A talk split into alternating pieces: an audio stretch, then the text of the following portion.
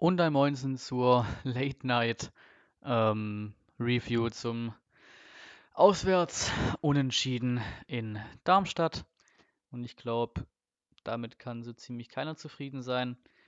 Wir haben eine nicht wirklich spektakulär tolle erste Halbzeit gespielt. Wir haben am Anfang gut dran, gut, gut drauf mit Pressing und so weiter, aber dann halt irgendwann fängst du wieder quasi mit dem ersten Gegenzug, fängst hier extrem einfach ein Tor, weil sich der äh, Philips, meine ich, war es, extrem leicht einfach abkochen lässt und ablaufen lässt und dann setzt er halt schön rein, der Darmstädter. Schön platziert und drin. Danach haben wir quasi, ja, wir sind eigentlich das ganze Spiel wieder mit Ballbesitz, glaube am Ende auch vom Spiel wieder, glaube ich, 65% oder sowas. Voll am Start. Auch am, noch vor dem Spiel kam irgendwie eine Statistik, dass wir weltweit oder halt in europäischen Top-Ligen zumindest, glaube ich, weiß nicht genau auf welcher Statistik die sich da belegt haben bei Sky. Ähm, aber auf jeden Fall sind wir da Nummer 1, was Ballbesitzschnitt angeht aus allen Spielen. Mit irgendwas mit 67 Prozent oder so. Das noch besser als PSG und sowas. Wir sind Nummer 1. Ähm, und dann fällt noch das Tor. Castro muss den Kopfball eigentlich auch schon reinmachen, wenn man ehrlich ist. Äh, aber zumindest machten dann der äh, Sosa im Nachhinein rein, der bisher auch keine gute Halbzeit gespielt hat. Also hat es mich umso mehr gefreut für den Jungen war halt kompromisslos rein und er freut sich auch eigentlich gar nicht so richtig, ne? Weil hoffentlich gehe ich auch davon aus, dass die Spieler auch mit der Halbzeit selber nicht zufrieden waren. Gehe jetzt mal ganz stark davon aus. Ähm, dann, zweite Halbzeit, kommen wir echt gut rein. Haben eigentlich die komplette zweite Hälfte unter Kontrolle. Ich glaube, wir lassen bei Darmstadt so eine Halb, sag mal, sag mal so, es war im Endeffekt eine Halbchance, aber wenn ein Ball gescheit trifft, ist es eine große Chance, sag mal so. Sonst lassen wir nichts zu in der zweiten Hälfte, haben sehr viele Chancen, machen ein Gomez-Abseitstor, Marke 2 cm wieder, wo Gomez danach, ich hoffe, dass es das irgendwo auf Twitter geben wird, irgendwie irgendwer das geklippt hat oder sowas. Es gibt halt ein paar Zitate beim Kicker und sowas, aber überragend mal wieder. Überragendes Interview von Gomez danach wieder, wo sich wieder aufgeregt hat. Sechs Abseitstore in drei Spielen und davon wäre normalerweise früher, da hat er auch recht, ohne diesen Videobeweis Scheiß, wo es hat er auch gesagt, hat er auch recht, mit dem Lineal einfach danach so lange da rumspielen, bis, es, bis sie eine Position finden, wo es abseits ist. Aber wenn man diese, dieses, diese Linie, die du auf dem Fernseher siehst, die Abseitssituation anguckst, ist diese kalibrierte Linie wenn du da nah ranzoomst, siehst du, die ist nicht perfekt auf diesem Abspielpunkt. Die ist nicht im Ansatz perfekt auf diesem Abspielpunkt vom Ball. Du triffst diesen ja nicht. Ich habe es ja schon mal gesagt, dieser Artikel oder dieser äh, Text von, ah Gott, was war das jetzt? Auf jeden Fall auf Twitter dieser Text von äh, irgendwas mit Cannstatt, Blog Cannstatt oder irgendwie sowas. Auf jeden Fall äh, auch so ein Podcast. Ähm, habe ich auch auf Twitter retweetet wenn er da ein paar Tweets von mir runterscrollt. Ähm, der ist perfekt erklärt. Du hast nicht den, du, du kannst mit den äh, Ausspielraten quasi an Fotos und bla bla bla und Live-Übertragung, äh, kannst du diesen Moment, wo der Ball abspringt, nicht genau perfekt darstellen. Haben das ja auch ausgerechnet mit Gomez. Schnelligkeit in Sandhausen, da waren natürlich noch mehr Beispiele da mit drei Stück. Und wir nehmen jetzt wieder dieselben Werte und dann kann dieser Gomez sich innerhalb von quasi einem Frame da 14 cm bewegen. Und du bekommst schon wieder ein Tor abgepfiffen wegen 2 cm. Da kommt es auch gesagt, ja, wenn ich mir das hingucke, bin ich gleiche Höhe. Wenn mir jemand erzählen will, dass das Knie da irgendwie im Abseits ist, Bullshit. Bullshit. Das ist eine Suche danach, dass du ein Abseits abpfeifen kannst. Eine Suche danach. Du merkst, wie, un, wie einfach unsicher sich die Schiris auf dem Platz selber sind. Dann kommt es auch gesagt, stimmt auch dass es eine Suche mit dem Lineal, wann man Linie findet, wo man abseits steht. Weil diese Linie, wenn man sich noch was anguckt und ranzoomt, die ist nicht perfekt auf Abspielpunkt vom Ball. Nicht im Ansatz perfekt und auch nicht perfekt bei Gomez. Diese blaue Linie ist nicht perfekt hingelegt. Wie auch in den paar Sekunden, wo sie es dann über, wo sie schnell hinlegen müssen, damit, das, damit er die Bilder bekommt oder halt das Signal aufs Ohr bekommt. Das ist willkürlich irgendwann schnell hingesetzt, wo man so grob denkt, jo, das wird schon stimmen. Aber es ist dann halt einfach Bullshit. Früher es, früher wäre sowas, wie er gesagt hat, so halbe halbe gewesen, so halbe halbe quasi abseits, aber sehr, sehr knapp. Und äh, ja gut, im Zweifel für den Angreifer so oft kann er nicht so knapp abseits gestanden haben. Das gibt es nicht mehr. Auch gesagt, Gomez, ja, ich spiele diesen Stil seit 20 Jahren, das geht, unsere, das geht uns Stürmern extrem auf den Sack, das tut uns extrem weh, das nervt total. Und er ist einfach nur froh, dass er äh, vermutlich nicht mehr äh, fünf Jahre oder sowas mit dieser Regel weiterspielt, was so einfach nur scheiße ist. Und da hat er absolut recht. aber da wird es nie ein Umgeben-Denken vom DFB. Es gab ja danach diese, äh, zufällig direkt vom UEFA-Präsidenten diese Aussagen, dass man da vielleicht eine Toleranz einbaut. Das wird es aber auch safe nicht machen, weil einfach das Geschrei zu groß sein wird. Wie Toleranz, wie ist das belegt und bla bla bla. Es wird immer weiter einfach nur, es sind keine Fehlentscheidungen mehr, es sind keine klaren Fehlentscheidungen mehr, die irgendwie zurückgenommen werden. Es ist einfach ein reines Gesuche danach, irgendwelche Tore wieder abpfeifen zu können, um zu zeigen, unser Videobeweis ist so toll. Wir haben gerade mit 1,5 cm ein Absatz abgepfiffen. Unser Videobeweis ist richtig geil oder sowas. Oder wir haben gerade wieder ein Handspiel gepfiffen. Beispiel Düsseldorf-Leipzig, wo jemand beide Hände in der Bewegung am ja, Brustbereich, Bauchbereich hat, an sich ranlehnt und aus anderthalb, zwei Metern da abgeschossen wird. Wenn er die Hand nicht hat, was ein Spieler ja heutzutage scheinbar nicht mehr haben darf, dann geht er halt an die Brust, geht er an den Bauch und es passiert genau dasselbe. Er blockt den Schuss und es gibt Ecke oder sowas. Oder einfach schlicht und ergreifend, er blockt den Schuss. Aber da eine Hand im Spiel war, die zwar komplett angelehnt war und aus anderthalb Metern lächerlicherweise einfach nicht, das, das funktioniert nicht. So aus anderthalb Metern, wie willst du da reagieren? Zweitens, er braucht nicht zu reagieren in der Situation, weil er beide Hände an seiner Brust hat. Ich weiß auch wie ein Kabak früher oder auch einige andere Verteidiger mittlerweile einfach nur quasi mit Händen auf dem Rücken spielen. Die können sich gar nicht mehr gescheit bewegen, quasi die meisten Zweikämpfer, also nur mit Händen auf dem Rücken spielen. Weil sie genau wissen, sobald er mich irgendwie auch nur ansatzweise an diesem Arm berührt, ist er auf Meter.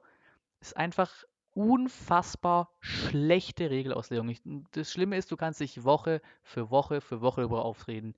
Diese Woche wieder Gomez-Bullshit bei uns, jetzt äh, beim VfB, wenn man das äh, quasi ähm, Herzensverein Beispiel nimmt. Aber auch in der Bundesliga.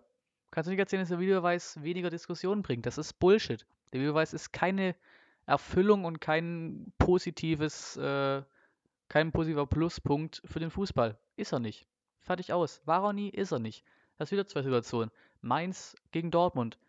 Klar, er muss sich irgendwie abstützen mit der, mit, mit der Hand irgendwie, aber der hält den wie ein Keeper, hält er den am 16er. Wie ein Torwart hält er diesen Ball am 16er. Und dann gibt es so einen Elfmeter wie bei Düsseldorf gegen Leipzig, wo er beide Hände am Körper hat und das anderthalb Meter angeschossen wird da. Elfmeter. Das ist. Es hat einfach keine Konstanz. Es sind nicht, nicht im Ansatz, nicht mal im Ansatz werden da ähnliche, äh, ähnliche Situationen und ähnliche, äh, ähm, ja, ähnliche Situationen gleich behandelt, nicht im Ansatz. Es geht immer noch darum, wie der Schiri tickt und wie der Videokeller gerade Bock hatte. Da ist keine Konstanz drin, null. Aber auch danach, nach dem Gomez-Tor, hatten wir genügend Chancen. Wir hatten Förster, glaube ich, zwei, drei Schüsse, die in Richtung Pfosten gehen. Das eine Ding ist, das direkt gegen Pfosten geht, nach Askasiban, eine klärten kurz vor Linie. Da fehlt einfach das Spielglück. Fertig aus. Das waren beides keine schlechten Schüsse. Der eine geht knapp an den Pfosten und der andere schält einer doof im Weg von, von Darmstadt passenderweise für die, ne? Aber Förster muss man auch sagen, es gab so, ja, Sosa hat mir nicht so wirklich gut gefallen im Spiel. Castro war jetzt relativ unauffällig. Äh, und Gonzales fand ich auch nicht so toll. Der kam ja irgendwann rein für den Silas, glaube ich, war es. Der jetzt nicht, nicht, nicht, nicht irgendwie sportlich runter ist oder sowas. Oder wegen, äh, also nicht wegen sportlicher Leistung runter ist, sondern halt, weil er vermutlich mit der gelben Karte halt äh, auf Sicherheit gehen wollte. Ähm, die der Schiri irgendwie auch gefühlt wieder nur für uns verteilt hat und nicht irgendwie für Darmstadt, aber das ist wie immer die, die Fanbrille, die ich da auf habe. Und ja, also äh, das ist einfach nur Pech. Einfach nur Pech, dass dieser Scheißschuss von Ascasio da nicht reingeht, der von Förster nicht reingeht. Und Gonzales, um da zurückzukommen, der hat ein paar Vollidiotenpässe gespielt. Das war ja der helle Wahnsinn. Wir hatten allgemein wahrscheinlich über das Spiel hin, über Spiel, weil wir so, bei, so viel Ballbesitz haben und so viele Pässe gespielt haben, wahrscheinlich auch eine relativ gescheite Passquote am Ende, aber es gab einzelne Pässe, die waren ja, huh, junger Vater, wie kannst du solche Pässe spielen? Da ist sogar Bart Stuber, meine ich, war es. Äh, danach bei irgendeinem Pass, weil danach gab es Freischuss für uns, glaube ich, oder für Darmstadt, auf jeden Fall kurze Spielunterbrechung. Ist er, glaube ich, auch richtig quasi zu González hingerannt und dann hat das Bild weggeschnitten, aber vermutlich ist er hingerannt und hat ihn angebrüllt, was dieser Scheiß soll, warum den Ball nach hinten dumm in die Mitte passt und zwar völlig falsch. Der hat mir nicht so gefallen, der González. Und dann Al hat vorhin ein paar Bälle sicher gemacht, noch als weiterer Einwechselspieler und war ja, ganz okay im Spiel. Ja, wir machen einfach das Tor nicht. Wir machen es nicht. Und wir hätten es uns auf jeden Fall in der zweiten Hälfte dann verdient, würde ich sagen. Es ist so ein komischer Mix, weil es Unschieden ist einerseits, einerseits ist es verdient, dass Darmstadt den Punkt mitgenommen hat, aber andererseits bin ich auch irgendwie auf der Meinung, dass es auch halt nicht hundertprozentig, äh, es, es war nicht unverdient, aber es war auch nicht verdient. Es war irgendwie so ein komisches Ding. Weil hätten wir gewonnen, hätte sich, glaube keiner beschweren dürfen. Mit dem Unentschieden darf sich aber im Endeffekt irgendwie auch keiner beschweren. Also ganz, ganz komische Sache. Wir haben uns ja eigentlich an sich zwei, drei, vier gute Dinge rausgespielt in der zweiten Hälfte. Gomez noch, glaube ich, vor seiner Abseitssituation, glaube noch einen in Rücklage, wo er aus irgendwelchen Gründen hinfällt, statt den Ball einfach sauber in irgendeine Ecke zu schieben. Und dann halt geht der Ball mit Rückenlage drüber. Aber trotzdem musst du halt in Darmstadt. It's no disrespect und sowas gegen Darmstadt, aber wenn du jetzt das Fallbeispiel Bielefeld nimmst, die gewinnen halt dann einfach mal in Darmstadt. Die gewinnen halt da. Fertig aus. Die schaffen es da zu gewinnen. Und das macht den Unterschied. Die schaffen es, in Darmstadt zu gewinnen. Und das macht den großen Unterschied. Deswegen stehen sie da oben jetzt gerade. Wir sind jetzt auch wieder auf Platz 2. Äh, was war wieder? Platz 3, punktgleich beim HSV. Haben wir natürlich ein besseres Torverhältnis und äh, dann. Oh Gott, lass mich nicht lügen. Drei Punkte weg von Bielefeld. Ich schaue mal schnell, wenn es wieder mitmacht, schaue ich mal schnell nach. Aber ich meine drei. Ja, nee, vier. Vier Punkte weg von Bielefeld, was auch wieder nicht so sexy ist. Hinrunde vorbei. Aus 17 Spielen 30 Punkte ist okay. Ist okay. Aber würde vermutlich, wenn Bielefeld und Hamburg einfach ein paar mehr Spiele gewinnen, die haben ja auch jetzt so viele Vorlagen geliefert, auch dieses, diesen Spieltag beide Unschieden gespielt. Und wir spielen natürlich auch Unschieden, nutzen diese Chance nicht. Könnte es auch schon viel größerer Abstand sein. Kannst du sagen, ja, entweder die Liga ist richtig scheiße, wenn selbst die oben das nicht hinkriegen, sich abzusetzen, oder sie ist halt extrem ausgeglichen, weil jeder jeden schlagen kann und so ein, so ein äh, Gelaber da. Aber wir haben im Endeffekt ein Unentschieden, das halt nichts bringt, null, auch keine Ruhe reinbringt. So langsam kann man sich halt diese Scheiße nicht mehr anhören. Wir hatten viel Ballbesitz und sowas, wir trainieren weiter, wir müssen unsere Chancen nutzen. Aber trotzdem ist es jedes Mal, es jedes Mal aufs Neue das Phänomen. Wir haben viel Ballbesitz, haben auch meistens mehr Chancen als der Gegner, nutzen sie aber nicht konsequent genug, fangen uns gefühlt mit, fangen uns eigentlich regelmäßig mit der ersten Chance für den Gegner wegen schlechtem Abwehrverhalten das Tor und rennen hinterher und kriegen es dann meistens nicht mehr repariert. Oder zumindest nicht mehr positiv repariert wie in diesem Spiel und kriegen es doch hin, das äh, Spiel komplett zu drehen, sondern kriegen nur noch ein 1-1 hin. Und das ist halt schlicht und ergreifend zu wenig, wenn du solche Ansprüche hast wie wir, direkt wieder aufzusteigen. Jetzt geht es dann nach Hangover. Stimmt, was ich auch noch sagen wollte. Warum zur Hölle wechseln wir eigentlich nur zweimal? Warum? Dann bringe ich halt noch einen Mangala, den ich vorne reinstelle. Dann bringe ich halt noch einen Eckloff von mir aus. Soll der Junge mal seine Chance kriegen. Aber warum wechselst du in einem Spiel, wo du mit einem Sieg so viel machen kannst? Warum wechselst du dann nicht nochmal offensiv? Wir hatten nicht mehr so viel Offensives auf der Bank, klar. Und dann bringe ich halt mal die letzten fünf Minuten, letzten sieben Minuten oder sowas, letzten zehn Minuten, bringe ich halt nochmal einen Eckloff. Der schadet doch keinem. So. Das hat man auf der Bank gucken, was nicht gekommen ist. Eckloff vorne, Clement vorne, die Darby vorne. Mangala kann es auch relativ offensiv einsetzen. Warum wechseln wir nicht nochmal? Warum nicht? Das habe ich nicht verstanden. Warum wechseln wir nicht nochmal? Das war noch so ein anderer Kritikpunkt von mir. Warum wechseln wir nicht nochmal? Genau, jetzt kommt Hannover. Ich zeige wahrscheinlich gleich direkt im Anschluss, weil ja eh alle Spiele durch sind kann ich schon mal quasi im Voraus machen. Äh, deswegen werde ich jetzt hier nicht viel aufs Hannover-Spiel eingehen. Äh, die Preview vor Hannover auf. Ganz kurz so ein paar Spiele durchgehen, weil nächster Spieltag schon auch relativ interessant ist, weil wir alle interessanten Clubs oben parallel spielen. Also fast. Oh, das ist mir auch gerade erst wieder aufgefallen. Also, wir spielen Samstag spielt Aue gegen Fürth, was ja auch relativ interessant ist, weil Aue halt auch nur vier Punkte unter uns ist. Dann spielt Pauli Bielefeld. Auch interessant. Pauli hat es mal gewonnen zu Hause gegen Wien Wiesbaden. Jetzt haben sie nochmal ein Heimspiel gegen Bielefeld. Vielleicht können die ja nochmal Bielefeld irgendwie wenigstens einen Punkt, weg, äh, Punkt wegnehmen. Und dann haben wir Hannover-Stuttgart. Klar, sind wir am Start. Hannover letztes Spiel verloren in Bochum, davor gewonnen gegen Aue zu Hause, also auch völlig durcheinander, völlig komisch, was da passiert. Aber in Hannover sehe ich auch wieder so ein Krampf 1-1, ähnlich wie heute. In Hannover kriegen wir es ja irgendwie immer wieder hin, uns richtig dumm und dämlich anzustellen. Sieh das 3-1 damals unter Korkut. Oder in der Zweitligasaison haben wir am vorletzten Spieltag in Hannover verloren. Äh, oder ähm, irgendwann dann unter Wolf haben wir, glaube ich, unentschieden gespielt in der Phase, wo wir relativ gut drauf waren und dann trotzdem unnötig unentschieden spielen. Also in Hannover irgendwie, ja, ist immer komisch. Also ich habe da jetzt kein gutes Gefühl. Und dann nochmal Darmstadt-Hamburg. Da, da, da, darf Darmstadt bitte auch, die haben ja heute auch nicht schlecht, sind ja nicht schlecht aufgetreten. Die waren einfach kompakt, Und wenn der Gegner die Führung macht und hinten kompakt steht, finden wir für keine Lösungen. Und unser Spielstil ist quasi dadurch ausgehebelt. So, ich habe das Gefühl, unser Spielstil ist einfach zu einfach, zu einfach zu, durch, zu durchblicken für die, für die gegnerischen Teams mittlerweile. Deswegen bin ich mal gespannt. Kurz noch zu, also Darmstadt-Hamburg, kaufen die nur den Punkt weg und dann haben wir noch am nächsten Tag, am Sonntag, das ist das, wo ich vorhin gesagt habe, oh, das, grad, das fällt mir gerade erst auf, Heidenheim-Osnabrück. Das heißt, sie nehmen sich gegenseitig Punkte weg. Die sind ja beide unter uns. Heidenheim mit drei Punkten unter uns und Osnabrück vier Punkte unter uns. Heidenheim kommt ja auch dann direkt als erster Spieltag wieder nach, den, nach der Winterpause äh, zu Hause gegen Heidenheim. Kommt da das Spiel dann. Und ja. Dann, um darauf nochmal kurz zu kommen, diese Trainerdebatte. Ich könnte es mir fast vorstellen, dass unser Trainer fliegen wird. Also scheinbar ja auch äh, hat es einen Schlag gegeben quasi vor dem Derby noch von äh, zwischen Misslintat und äh, Walter, also kein Schlag im physischen Sinn natürlich, klar, aber halt einen verbalen Schlag quasi. Äh, der hat auch dann schon oft gesagt oder schon mal als Einzelner quasi richtig ernste Worte genommen. Quasi, ja, wir können nicht immer vom Ballbesitz labern, wir müssen auch Ergebnisse liefern, der Misslintat.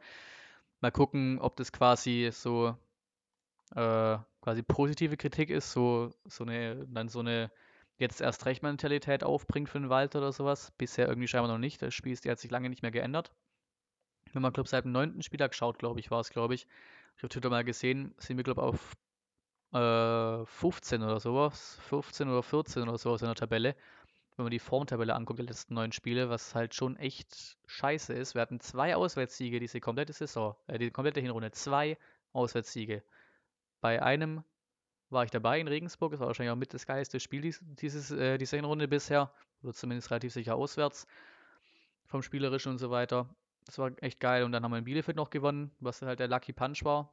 In der 90. Al Gadoui. In Bielefeld war schon ziemlich geil, weil da war Bielefeld ja auch schon oben dabei.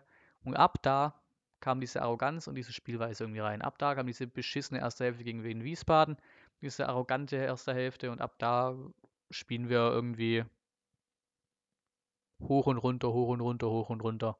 Mal kurz so, jawohl, sie gegen Karlsruhe zu Hause kommen, ist das jetzt der, der äh, wendende Punkt, der Wendepunkt quasi. Nö, Auswärts verloren in Sandhausen. Ach komm, gegen Nürnberg zu Hause gewonnen. Jetzt kommt der Wendepunkt in Darmstadt mit der Vorlage. Nö, nur ein Unentschieden und nicht, nicht ausreichend, nicht ausreichend gut gespielt. Einfach ein Hoch und Runter gerade. Ein einziges Hoch und Runter. Genau. Und dann habe ich noch im Kopf, dass ich irgendwas noch sagen wollte. Ich weiß aber nicht mehr, was ich sagen wollte. Das passiert äh, bei Podcasts. Dann werde ich mich vermutlich jetzt direkt, direkt nochmal weiterhin dran setzen. Ich denke, vor länger haben wir jetzt auch eine lange Review gehabt mal, äh, wo ich dann jetzt dann direkt die Preview zum Spiel gegen Hannover rauszünd. jetzt direkt im Anschluss, wann auch immer ich die jetzt hochlade dann, aber habe ich sie schon mal quasi im im Voraus drin, die Preview. Kann sie aber auch eigentlich quasi wirklich direkt auch beide hintereinander hochladen. Relativ wurscht, podcastmäßig und sowas. Spotify oder YouTube kann man sich ja jederzeit reinziehen. Ähm, und so lange dauert das Spiel auch nicht mehr, auch schon am Samstag. Wo ich dann auch wieder zu Hause bin, da gibt es keine Live-Reaktion.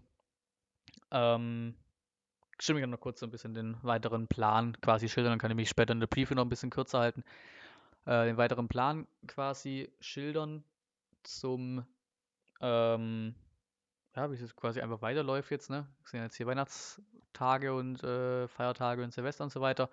Auch mit den Auswärtssachen, weil wir dann irgendwann ähm, vorlesungsfreie Zeit haben. Dafür zücke ich mein, mein Handy. Und wir sehen, dass erstmal Hannover wird keine Live-Reaktion, dann bin ich schon wieder zu Hause, weil wir dann halt über Weihnachten und Silvester natürlich Feier, äh, Feiertage haben und frei haben. Dann bin ich wieder in der Uni am Start im Januar. Aber halt, da passiert ja nichts, ist ja, ist ja Winterpause. Das heißt, da ist dann bis zu, boah, das ist unklar, entweder am 13. Januar oder am 20. Januar beginnt quasi, also die Prüfungsphase beginnt am 20. Januar, das ist sicher. Das ist unsere erste Abgabe, am 22. die nächste und am 29 die dritte Abgabe, die quasi halt einfach eine Abgabe ist. Also jetzt nichts, wo ich irgendwie eine Klausur dort vor Ort schreibe. Äh, nur für eins muss ich dort vor Ort sein, um halt da quasi meinen Text abzugeben. Der Rest wird online stattfinden. Und dann ist Urlaub ab 13. oder am 20. anfängt die vorlesungsfreie Zeit. Das heißt, da werde ich halt vermutlich dann im Januar ein bisschen da sein, hier in Ansbach und dann den Rest Zeit in Rommelshausen verbringen. Deswegen wird dann halt auch diese, ähm, das Spiel in St. Pauli vermutlich keine, Re äh, was heißt vermutlich, da wird wahrscheinlich keine Live-Reaktion kommen, da ich da zu Hause bin. Ähm, dann allerdings für das Leverkusen-Spiel im Pokal relativ sicher, oder wird sicher eine kommen, sage ich jetzt einfach mal, weil wir am Tag danach was, äh, eine schriftliche Prüfung haben. Und die Woche drauf kommt auch nochmal eine schriftliche Prüfung, dann ist die Prüfungsphase vorbei. Dann kommen nochmal zwei und dann das Bochum-Spiel wird vermutlich auch eine Live-Reaktion geben. Da ich da vermutlich auch noch in Ansbach bin dann. Und ab da ist dann quasi endgültig äh, einen Monat lang vorlesungsfreie Zeit oder als Semesterferien. Ne? Ähm, da kommt ein Heimspiel. Dann nach Fürth werde ich versuchen, äh, an Karten zu kommen, vermutlich. Hoffentlich komme ich da an Karten. Ähm, und dann kommt ein Heimspiel, dann haben wir ein Ausspiel, und dann haben wir ein Auswärtsspiel in Wiesbaden, wo ich noch unsicher bin, ob ich da, wie gesagt, da würde ich auch wahrscheinlich versuchen, an Karten zu kommen. Ist ja klar, ist ja nah dran, aber wenn ich da nicht an Karten komme, wird es da, ja, ist unglaublich, da schon heimfahre oder ob ich da noch das noch zu Hause schaue, also da ist eine unglaublich eine Reaktion kommen würde. Ähm, bei Fürth, wenn ich keine Karten bekomme, wird es keine geben, da bin ich zu Hause und ab da bin ich wieder in Ansbach am Start. Da gibt es wieder ganz normal die äh, Auswärtsspiel-Live-Reaktion. Jetzt gibt es natürlich dann noch Trailer gegen Hannover, Preview, Review von Hannover und äh, dann gucke ich mal, wie, zei wie zeitlich ich das hinbekomme, weil ich halt jetzt natürlich mit meinen Abgaben und so weiter ein bisschen Recherche, ein bisschen von der Uni in der Pflicht bin. Ähm, das hat natürlich Vorrang, ähm, aber ich werde versuchen, dann wie immer die den Hinrundenzusammenschnitt rauszuhasseln.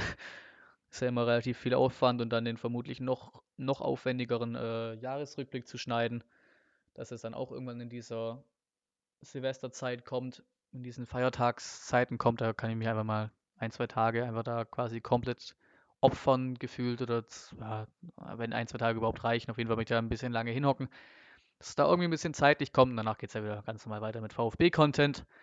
Ich denke, das reicht jetzt definitiv für die Review und es wird vermutlich jetzt extrem kurze Preview werden, weil wir vermutlich doppeln in dieser Review und in der Hannover Preview, aber das äh, sei mir verziehen, sage ich jetzt mal.